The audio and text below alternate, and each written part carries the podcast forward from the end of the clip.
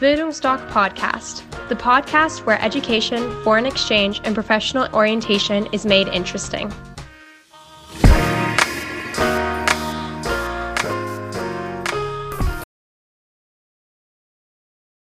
Hallo und herzlich willkommen beim Podcast der Bildungsstock Academy. Ich bin Horst und ich bin Berater für Auslandsaufenthalte bei Bildungsstock. Bei den heutigen Podcast möchte ich mich mal äh, um das Thema widmen. Was bringt dir ein Auslandsjahr? Lohnt sich der ganze Stress? Eindeutig ja. Äh, warum ja? Äh, ein Auslandsjahr in jungen Jahren absolviert, während der Schulzeit, nach der Schule, äh, bringt die größten Entwicklungsschritte in der Persönlichkeit. Das ist wie ein Turbo in der Persönlichkeitsentwicklung. Dazu kommt, wer zwölf Jahre, 13 Jahre oder zehn Jahre auf der Schulbank gesessen hat, äh, sollte ganz einfach auch mal das Hamsterrad Schule verlassen. Ich sage auch immer auf Veranstaltungen, Messen, äh, wer sich das Auslandsjahr nicht vorstellen kann, ist völlig normal, dass nicht jeder ins Ausland will, sollte zumindest ein freiwilliges soziales Jahr machen. Ganz einfach mal, um aus dem Hamsterrad rauszukommen, über sich nachzudenken, mal die Seele ein bisschen baumeln zu lassen und nie immer unter Druck tagtäglich lernen, lernen, lernen. Natürlich ist das Auslandsjahr, bringt das mehr Effekte als ein freiwilliges soziales Jahr in Deutschland, in der heimischen Umgebung. Weil wenn ich ins Ausland gehe, als, auch als junger Mensch verlasse ich die Komfortzone. Und immer wenn ich die Komfortzone verlasse, warten neue Herausforderungen auf mich. Komfortzone ist immer das, was ich kenne. Deshalb wird, verbrennt mein äh, Unterbewusstsein, mein Gehirn auch die wenigste Energie. Und wenn ich diese Komfortzone verlasse, dann meldet sich der innere Schweinehund, weil ganz einfach unser Körper so oft gebaut ist, immer wenig Energie zu äh, verbrennen, hängt mit unseren Urgehen zusammen, auch darauf will ich jetzt nicht eingehen. Und äh, dieser innere Schweinehund liegt natürlich bei vielen anderen. Und wenn allerdings Eltern, Freunde dazustehen, beziehungsweise die innere Einstellung ist so, äh, ich mache es auf alle Fälle, dann wird es auch gelingen. Bedauerlicherweise gehen immer noch viel zu wenige Jugendliche ins Ausland gerade was jetzt äh, bei uns Dresden, Sachsen betrifft, wir liegen im letzten Drittel, hat sicherlich auch was mit der Geschichte zu tun bei uns. Unsere Eltern, die waren also, mittlerweile ist es so, dass es Wende, die waren gerade in den Wendejahren, wo sie sich hätten für ein Auslandsjahr entscheiden, sagen dann aber zu mir, da hatten wir andere Probleme beziehungsweise Gedanken, wie wir unser Leben weiter gestalten. Ansonsten, ich bin ja auch gelernter DDR-Bürger. Äh, mein weitestes war mal sechs Wochen Ungarn äh, von der TU Dresden aus. Aber wie gesagt, äh, wir haben das nicht erlebt, deshalb konnten die Eltern das nicht vorleben und können natürlich davon ihren Kindern nichts erzählen, wie bereichernd so ein Auslandsjahr ist.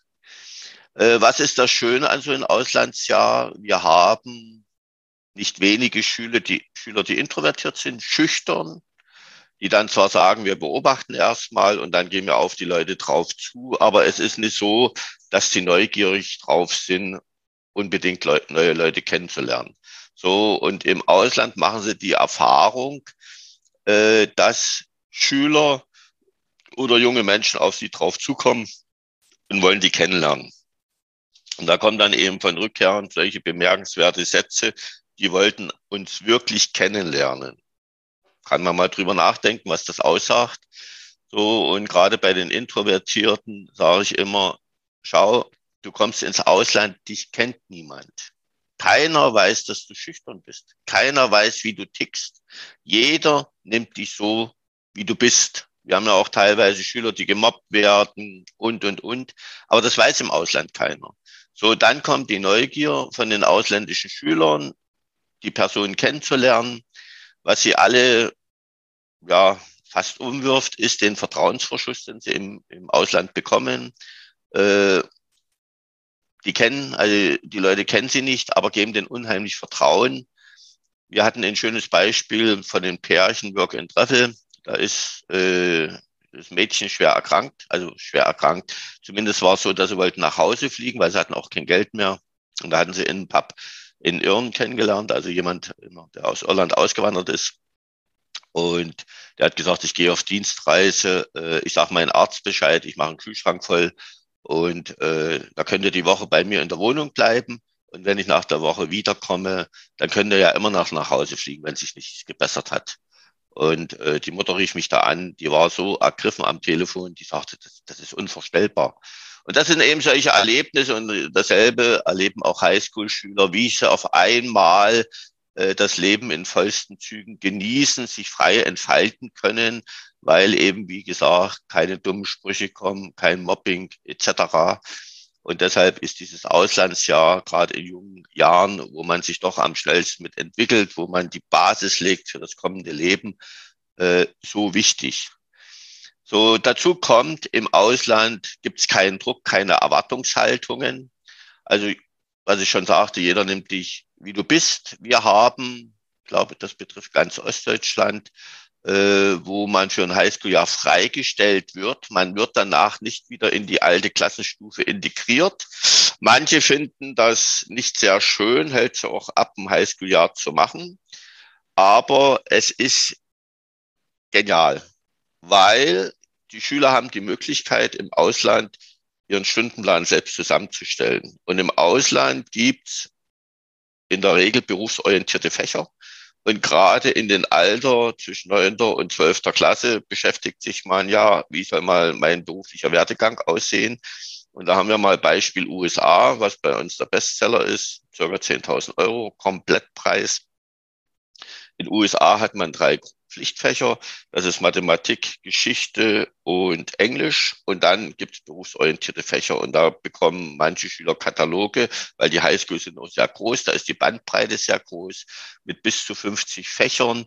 Und da sind eben so berufsorientierte Sachen dabei, wie Psychologie, äh, Cyberhacking, BWL, Journalismus, Schauspielerei, Kochen, Backen kann man genauso belegen äh, wie eine kleine Polizeiausbildung, äh, wie, wie gebe ich mich als Eltern. Also das sind alles so Sachen, Erste Hilfe. Also unheimliche Bandbreite. Wir, die Mathilde hat auch mal ein Video dazu gemacht, äh, welche Fächerauswahl es gibt. Und da sind natürlich ganz begeistert, können sich ausprobieren. So und in gerade in alten Bundesländern habe ich das erlebt, dass die Schulen dann Vorgaben machen, die werden wieder in die alte Klassenstufe integriert, müssen dann aber deutsche Schulfächer im Ausland belegen. Und da fragen sich natürlich dann die Schüler, warum sind wir im Ausland? Wir würden so gerne uns auch ausprobieren wollen, haben aber dann die deutschen Schulfächer. So, und das ist eben, wo ich mich neu erfinden kann, wo ich neu über mich nachdenke, weil alles, was ich mache, mache ich mit Spaß und mache ich alles mit Spaß, lerne ich natürlich doppelt. So, wie gesagt, das Auslandsjahr auch ein Findungsjahr, egal ob das nun während oder nach der Schulzeit ist. Äh, die Sprachkenntnisse perfektionieren sich, wobei ich immer sage, gerade was Sprachkenntnisse anbetrifft oder Schule, oftmals kommen ja die Schüler zu uns, jeder tastet sich anders ran an so ein Auslandsjahr. Und dann frage ich, warum möchtest du gerne ins Ausland? Kommt immer, um die Sprache zu verbessern. Weil viele, gerade auch bei Englisch sprechen, äh, denken immer noch nach, wenn sie Englisch sprechen. Die große Bereicherung ist, wenn sie zurückkommen, dass sie nicht mehr nachdenken, dass sie einfach drauf losquasseln. Aber die perfekten Sprachkenntnisse oder die Schule und so weiter ist alles nebengeplänkelt in so einem Auslandsjahr. Genauso, ob das nun Work in Treffel heißt, Auslandspraktikum, Freiwilligenarbeit oder Highschool. Dieses Auslandsjahr macht jeder junge Mensch für sich, für seine Persönlichkeitsentwicklung. Und das liegt mir auch in meinen Beratungen unheimlich an Herzen. Wertevermittlung und Persönlichkeitsentwicklung. Weil wenn ich eine Persönlichkeit bin und wenn ich gerade von so einem Highschool-Jahr zurückkomme, habe ich ungefähr zwei Jahre Persönlichkeitsvorsprung gegenüber meinen Altersgenossen beim Auslandsjahr nach der 12. Da ist man ja schon etwas älter, hat schon so bisschen die ersten Macken. Und äh, da ist halt leicht ein Jahr. Aber wenn ich mich dann zu einer gestandenen Persönlichkeit entwickle, äh, dann trete ich auch, komme ich auch ganz anders durch mein Leben. Dann zeige ich auch den Personaler alleine, wie ich durch die Tür komme mit meiner Ausstrahlung, mit meinem Selbstbewusstsein. Äh, ich weiß, was ich wert bin und ich weiß, dass ich gut bin. So, und dann wird der Personaler mir sicherlich kein Dumpinggehalt anbieten, weil er ganz einfach sieht, hier habe ich jemanden, mit dem kann ich was anfangen und den würden wir gern einstellen. Das sind, wie gesagt, das ist das Wichtigste an so einem Auslandsjahr, die Persönlichkeitsentwicklung und so weiter. Dass natürlich die Sprachkenntnisse sich perfektionieren, ist auch klar und wunderbar. Für die Unternehmen ist wieder wichtig, dass ihr in den Jahr die Umgangssprache lernt. Umgangssprache ist was anderes als Schulenglisch. Manche Mütter, wenn ich auf Messen frage, das Kind, was hast du in Englisch? Antworten natürlich manche Mütter, mein Kind hat eine Eins weiß ich nicht, warum das ins englischsprachige Ausland soll, weil es hat ja eine Eins. Beispiel, bei uns arbeitet ein Mädchen mit, Zwölfklässler, ist an einem Sprachgymnasium, fünf Sprachen, also drei hat sie im Unterricht, alles Einsen, war in Kanada zum Highschool-Jahr bei einer französischsprachigen Gastfamilie und englischsprachigen Highschool. Und sie meinte, ich habe in der ersten Woche kein Wort verstanden. Ganz einfach Dialekt gesprochen, Umgangssprache. Madida war in Kapstadt, äh, in, in Kapstadt, also Südafrika sprechen sie 50 Dialekte, glaube Und Madida meinte, ich habe die, Wort, die erste Woche nicht ein Wort verstanden. Habe ich gefragt, was hast du gemacht? Na, ich habe gelacht. So, und dann eben mit Händen und Füßen, was auch wichtig ist in der ersten Woche, wie man sich da verständigt, wenn man nicht alles versteht, weil das ist auch wieder für später mal wichtig, wenn man äh, in Länder kommt, wo man eben, ja, bestimmte Sachen nicht versteht, das Fachvokabular und so weiter, dann hat man keine Angst davor, sich mit Händen und Füßen zu verständigen. Das ist auch ganz wichtig, ist ein Lernprozess.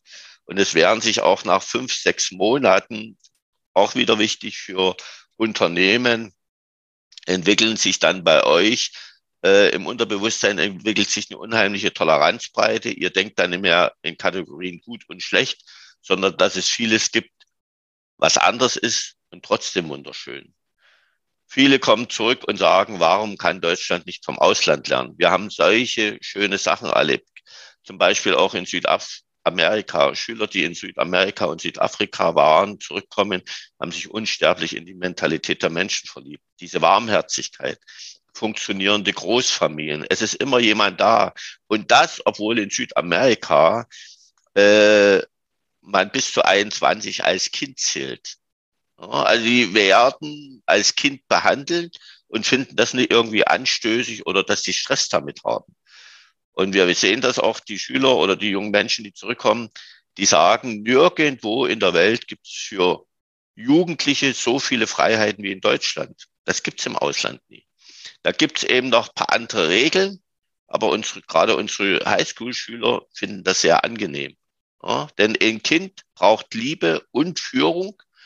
Klar wollen die sich austesten, aber sie wollen auch dann irgendwo eine Führung haben, damit sie auch wissen, wo geht's lang im Leben. Und das sind eben so viele Sachen, die man im Ausland lernt. Das, das kann eine heimische Hängematte nicht leisten. Das können auch Eltern leisten, bestimmte Sozialkompetenzen, auch diese Empathie zu entwickeln. Wir haben ja die meisten, also die uns beliebtesten Länder sind ja zum großen Teil Einwanderungsländer, beziehungsweise wo Austauschschüler aus aller Welt kommen, alle Nationalitäten, alle Hautfarben, alle Kulturen. Und damit mit allen umzugehen, dieses multikulturelle Verständnis zu entwickeln, das kann ich nicht aus der heimischen Hängematte heraus. Vor allen Dingen fällt das alles auch sehr leicht, weil das alles Menschen sind, die so in etwa gleich ticken im Ausland. Oh, das ist genauso, wenn, wenn Work and Treffler zurückkommen, da gibt's immer so eine betreute Woche am Anfang. Und also habe ich gesagt, das ist dann, um sich einzugewöhnen und so weiter.